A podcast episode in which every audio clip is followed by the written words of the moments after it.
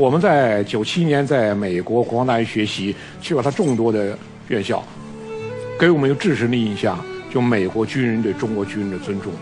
我们走到哪里都很受尊重。我们到那个陆战队大学去参观的时候，因为要给对方送小礼物，他们也给我们送礼物。我们给他送个什么礼物呢？中国人民解放军的军徽是国防大学的校徽，国防大学的校徽的中间是中国人民解放军的军徽。我把那军徽递给了陆战队研究中心的主任，陆战队他的海军陆战队上校格罗夫，我递给他了。他接过来看了半天，他问我“八一”两个汉字什么意思，“麦穗”“齿轮”什么意思？我详细跟他讲。他说：“你讲慢一点。”他弄了笔记本，弄纸，我一边讲他一边记，他全记下来。记下来以后，把助手叫过来，你把这个军徽和把我记下来纸，都放在陆战队的研究中心大厅，就陆战队大学最核心的位置，陆战队研究中心的大厅，让每一个进到这个大厅来的军官都能看见中国人民解放军的军徽是什么意思。我后来回来以后，我写了一篇散文，叫《心中的军徽》。写的就是这个场景。我在那个散文中写了一段话，我说：“这是一支连军徽都互不了解的两个军队，却不妨碍他们在战场上相互交手，赢得对彼此的尊重。美国军人尊重中国人民解放军的军徽，这尊重来源于哪里呢？来源于我们的先辈，他和你做过战，交过手，吃过亏，他佩服你。”美国人就建构主义的鼻祖亚历山大·温特，他讲句话，他说：“一个国家在生存、发展、经济、财富之上，还有第四种国家利益，那就是集体自尊。就是一个国家、一个民族，除了生存、发展，除了挣钱、养家糊口、有汽车、有房子、过上好日子之外，他还要有一种国家利益——集体自尊。”你作为这个国家的成员，这个民族成员，你是骄傲的，你是光荣的，而不是自卑的。而不是一说我是中国人，我感到很自卑。你说我们近代来，我们有集体自尊吗？我们没有集体自尊，我们到处被别人打，到处受欺负、受压迫。上海那外滩还华人以狗不许入内，你这种标语，你说你谈什么集体自尊？你完全谈不到。九一八事变、七七事变，人家一个人打你十个人，打你二十个人，你有集体自尊吗？我们抗战期间，按照当时抗战历史记载，中国战场所发生的是二战所有战场中，唯中国战场伪军人数超过侵略军，那么多人变成伪军跟着日本人干，有集体自尊吗？没有啊，荡然无存。真正给新中国带来集体自尊的是什么呢？是中国共产党，是新中国的跨过鸭绿江，给中华民族第一次带来集体自尊。有个电影拍这个国民党战俘的，那个电影是一本八十年代有本书，我八十年代我当时看完给我印象非常深，《将军决战旗帜在战场》，那本书就写了国民党的战俘宋希濂啦、杜聿明啊、文强啊、黄维啊，我们出兵朝鲜，他们非常激动。给中央军委写建议，干什么？告诉中国人民志愿军怎么样有效的战胜美军？你说，你像杜聿明、黄维、文强、宋希濂，他们都忘记了他们是共产党的战俘吗？你们还被关在战俘营里呢。那一刻，他觉得不是这样的，他觉得他是个中国人。我是共产党战俘，但我是个中国人，一定要战胜美国人。就在那一刻，你跨过鸭绿江那一刻，集体自尊。这个集体自尊不仅共产党人、中国人民解放军，连国民党的降将、我们的战俘，他都感觉到了。他也是民族的一员，他也能享受这种集体的自尊。我们是在什么样情况下跨过鸭绿江的？我们有必胜的把握吗？我们入朝的时候，彭德怀讲，我们是一军打三军，我们就陆军，对方海陆空三军，美军作战飞机一千一百架，我们第一批入朝部队只有三十六门高炮。日制七五毫米高炮只有三十六门，十二门还留在鸭绿江保卫渡口。真正带到朝鲜战场只有二十四门高炮，雷达一部也没有，搜索空中目标全凭耳听和目视。美国飞行员猖狂到什么地步？飞行的非常低，我们行军的战士连座舱里驾驶员的脸都看得清楚。就他来不及拉起来撞到山上撞毁，非常猖狂。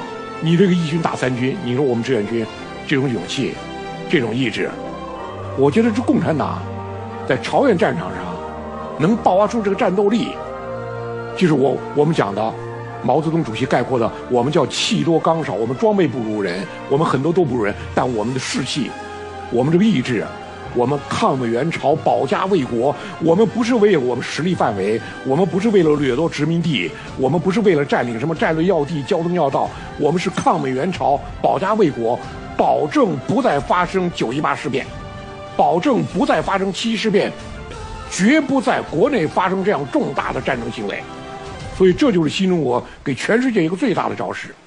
我说，我们在跨过鸭绿江那一刻，新中国政府就成为了。一八四零年以来，历届中国政府从大清到北洋，到民国，到新中国，历届中国政府维护中华民族权益最英勇、最顽强、最富有牺牲精神、最富有大无畏的气概。我觉得跨过鸭绿江那一刻，毛泽东本人也就由中国共产党的领袖变成了中华民族的领袖，他的民族属性出现了。你从这个新加坡的李光耀。你和他写的回忆，李光耀正在英国剑桥大学上本科。他说：“我出入西欧海关，西欧海关官员对我华人的面孔无不肃然起敬。为什么呢？因为华人正在朝鲜半岛迫使以美国为首的联合国军步步后退，所以他们对我肃然起敬。”李光耀说：“我由此下决心学好华语，这就是一个国家一个民族获得的集体自尊。”包括就是汉语，中华文化所获得集体自尊，跨过鸭绿江的重大意义。你说我们跨过鸭绿江，我们仅仅是没事找事去干什么去？就是中华民族发展到了这一刻，我们需要有这场对外展示自己的意志，就这个国家这个民族有这样之力量，坚决捍卫这个国家这个民族的尊严和利益，保护这个国家的荣誉。这是我们获得这样的机会。我觉得中国人融入世界，不是二零零一年加入世贸，而是一九五零年我们跨过鸭绿江，正式融入世界。不管你愿意不愿意，我一定要跨过鸭绿江，我强行融入世界。跨过鸭绿江那一刻，宣示着东方的问题、亚洲的问题，没有中国人参与解决不了。这就是新中国，它跟过去、跟旧中国的根本性的差别。这是人民解放军在里面扮演的一个至关重要的角色。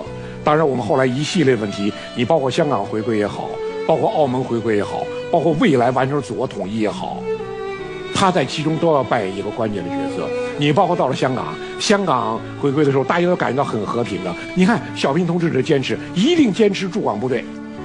当年香港回归的时候，不是出现这个问题吗？英方反复的跟我们交涉。英军从香港撤退，你们驻港部队不要进来，你们可以放在深圳，有问题你们从深圳过来都完全来得及，但我们一定要设立驻港部队。小平同志讲的话，香港问题必须驻军。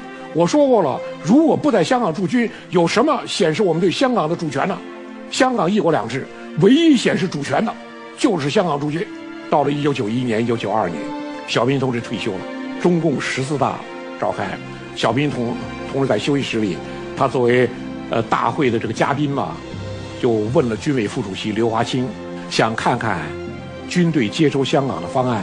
刘华清同志在他的回忆录里详细的描述了这一段。李华清同志赶紧让通知军委，把军队接收香港的方案呈小平同志阅。小平同志看过，两个字，软了。小平同志接着说，军队只准备了和平接收。没有准备武力接收，不行，要准备武力接收。从小平同志讲话之后，军队根据小平同志的这个讲话的精神，开始准备武力接收，就是按照小平同志讲的意思。一九九七年七月一日，香港必须回归。如果到了一九九七年七月一日，英方以各种理由推迟回归，找各种理由推迟回归，军队直接开过去拿过来。小平同志原话：一锤子砸死。一定要做到这一步，军队做了全面准备。一九九七七一，香港回归分外顺利，没有任何意外。我说，在这个分外顺利前提之下呢，一个对方知道的，但我们民众看不到的因素，这个因素就中国人民解放军在谈判中他没有出现，他一直是谈判的底数，一直是谈判的后墙，一直屋子的后墙、山墙，保证你屋子不倒的这个山墙和立柱，他没有出现，但他是关键的条件。对新中国的国家主权，小平同志反复讲，主权问题不容讨论，不容讨论。你的意志在哪里？怎么样实现你的意志？就是一定要有你的武装力量，捍卫你国家领土的完整、民族的尊严。你包括我们今天南海建设，你包括我们今天的东海经营，它都是什么呢？都是我们今天的国家利益过去完全不一样了。我经常讲的话，我说毛泽东同志用考虑我们马六甲海峡的运输安全吗？毛泽东同志不用考虑的。小平同志用考虑马六甲运输安全吗？小平同志也不用考虑。我们国内消耗石油经过马六甲海峡，马六甲海峡的海口，张仪美军海空基地。我们的全部运油船是从美军基地眼皮底下通过的。美国的国家安全委员会连续出报告，封锁马六甲海峡。他们叫什么？远岸封锁，不要近岸，不要靠封锁上海港，封锁天津港，封锁青岛港，封锁湛江港，封锁泉州港，离他们太近了，他们报复力量很强，损失很大。不要这样，远端封锁，通过封锁国际通道，扼住他们发展咽喉。比如说马六甲海峡。我们一定要制止这种现象，所以我们现在是南海建设，我们现在南海岛礁建设，我们现在南海岛礁飞机起降，我们一定要维护南海的航行自主。自由不是恩赐啊，不是施舍，我们的航行自由绝不来来源对方。我放你一马，你可以过去；我卡就是卡住。我告诉你，你敢卡我吗？你卡也卡不住我，我让你卡不住我。我们必须得这样记住，这是什么呢？今天中国人民解放军维护的。再也不是毛泽东时期维护的国家安全和小平同志维护的国家安全了。你看，在那个时期，我们讲保卫我们的领土，保卫我们的领海，保卫我们的领空，这个观念已经不行了，不够了。我们今天十八大、十九大提出什么呢？建设海洋强国，这个口号，一八四零年以来历届中国政府没有提过，大清没提过，北洋没提过，民国没提过。新中国也到了十八大以后第一次提，毛主席也没提过，小平也没提过，建设海洋强国。这中国发展到今天，不是我们力量使然，是我们利益使然，国家利益使然。我们广泛利用了海外资源、海外市场、海外资金、海外技术。我们多少劳工在海外，多少资产在海外，多少市场在海外。今天中国的全球化，你必须得有什么呢？你保护你全球化竞争力量。我们今天“一带一路”。我们有保护“一带一路”这发展建设的力量，所以说呢，我说今天呢，我们可以看到中国人民解放军在发展变化中的中国，它的地位作用、它的观念、它的军事思想、它的战役战术、它部队编程都要发生相应的巨大的变化。这个变化是什么呢？是随着大势势在变，我也必须得变，以变应变，才能保住不变。不变什么呢？就是实现我们伟大的民族复兴，这是我们一个不变的、这种不变的目标，一定要实现的目标。这部分呢，我就讲到这儿，谢谢大家。